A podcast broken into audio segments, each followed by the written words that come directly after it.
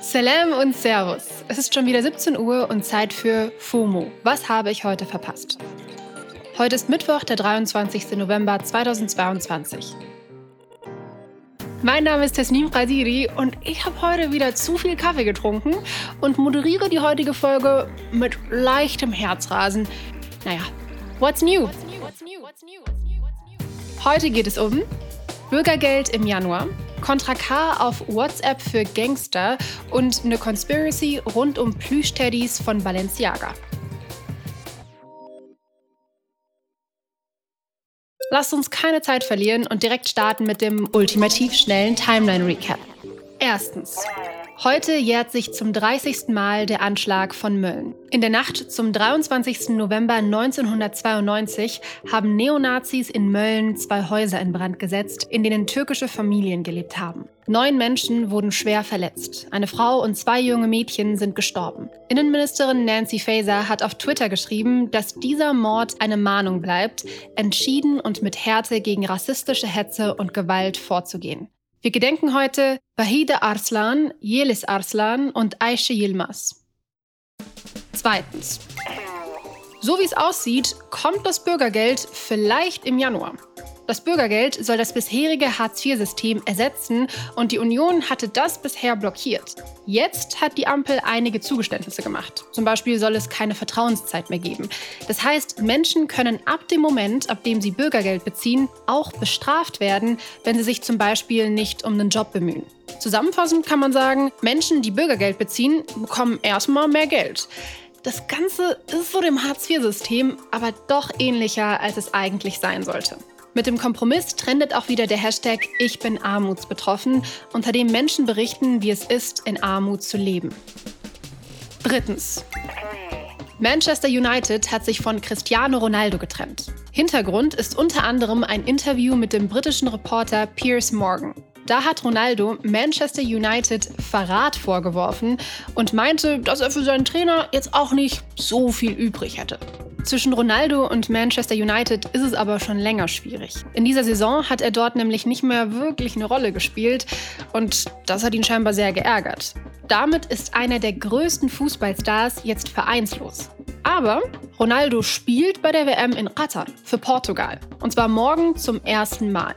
Und apropos WM, morgen erscheint die letzte Folge vom Podcast Ausverkauft. Qatar, der Fußball und das große Geld. Hier bei Spotify. Daniel Montazeri vom Spiegel ist gerade für den Podcast sogar vor Ort in Qatar. Und ich habe ihn mal gefragt, was hat dich dort am meisten überrascht? Wie schlecht diese WM eigentlich organisiert ist. Es gibt Probleme beim Einlass in die Stadien. Die Wege von A nach B, die sind richtig weit und teilweise auch ein bisschen konfus. Und das alles wirkt ein bisschen so, als sei dieses Turnier für das kleine Katar eine Nummer zu groß. Außerdem bin ich überrascht, wie ungleich hier die Fans verteilt sind. Die kommen vor allem aus Südamerika, aus Mittelamerika, auch aus den USA und viel weniger aus Europa. Und gerade die deutschen Fans, die sehe ich hier bisher kaum.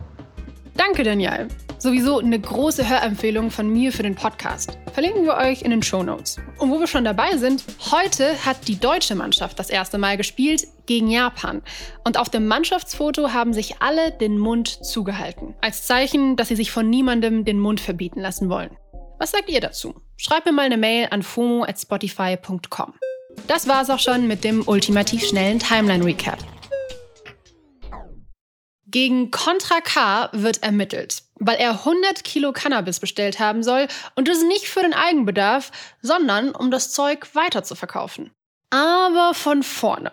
Contra K soll seine spezielle Bestellung über ein spezielles Handy der Marke EncroChat gemacht haben. Vielleicht habt ihr ja schon mal davon gehört, denn seit zwei Jahren fliegen im Zusammenhang mit diesen Handys auch international immer wieder Drogenringe und so weiter auf. Alleine in Deutschland gibt es im Zusammenhang mit EncroChat rund 4000 Ermittlungsverfahren, weil darauf gibt es einen verschlüsselten Messenger und der wird auch oft WhatsApp für Gangster genannt und ungefähr so kann man sich das auch vorstellen. Man konnte halt miteinander über kriminelles Zeug chatten, weil der Datenverkehr über einen schwer erreichbaren Server in Frankreich lief und die Behörden so lange keinen Zugriff drauf hatten. Bis 2020.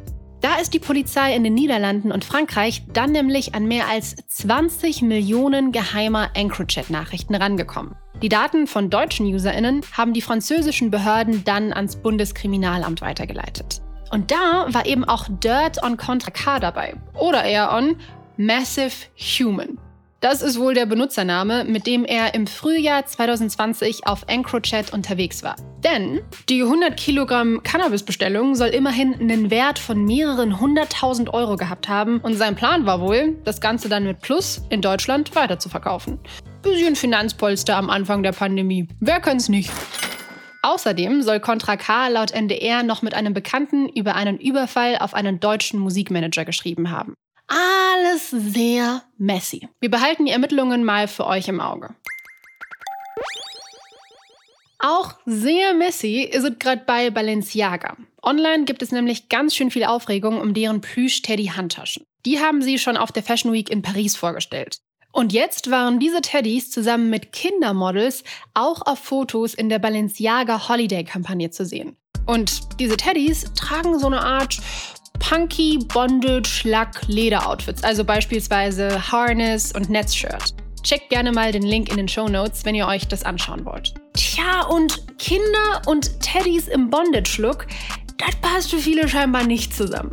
Balenciaga hat daraufhin alle Fotos gelöscht und sich entschuldigt. Aber das ist nicht alles. Und jetzt wird es auch so ein bisschen kompliziert. Bear with me. Balenciaga entschuldigt sich im selben Atemzug nämlich auch noch für eine völlig andere Fotokampagne. Eine Kollabo mit Adidas. Der Aufreger hier, auf den Fotos steht eine Handtasche auf einem Schreibtisch mit einem Haufen Papier. Und wenn man ganz genau hinschaut, dann liegt da auch ein schriftlicher Kommentar des obersten Gerichtshofs in den USA, der sich auf ein Urteil bezieht, in dem es um die Kriminalisierung von Kinderpornografie geht. Balenciaga entschuldigt sich eben auch für dieses Foto und sagt, dieses Dokument hätten sie nicht genehmigt und dass sie rechtliche Schritte gegen die Set-DesignerInnen einleiten wollen. Okay, it's a lot. I know. Aber klar ist, Balenciaga entschuldigt sich zwar für beides in einem Post, allerdings stehen diese Kampagnen in keinem Zusammenhang zueinander. Das sage ich hier nochmal so klar, weil sich im WWW gerade so eine kleine Conspiracy dazu entwickelt. Und das alles irgendwie mit sämtlichen anderen Verschwörungserzählungen rund um Kinderpornografie in einen Topf geworfen wird. Und ja, das ist irgendwie alles ganz schön weird. Ich finde schon, dass wir auf jeden Fall bei den Facts bleiben sollten. Auch wenn ich Balenciaga trotzdem irgendwie sass finde. Etwas gewöhnungsbedürftige Mode, sag ich mal, aber muss ja jeder selber wissen, wa?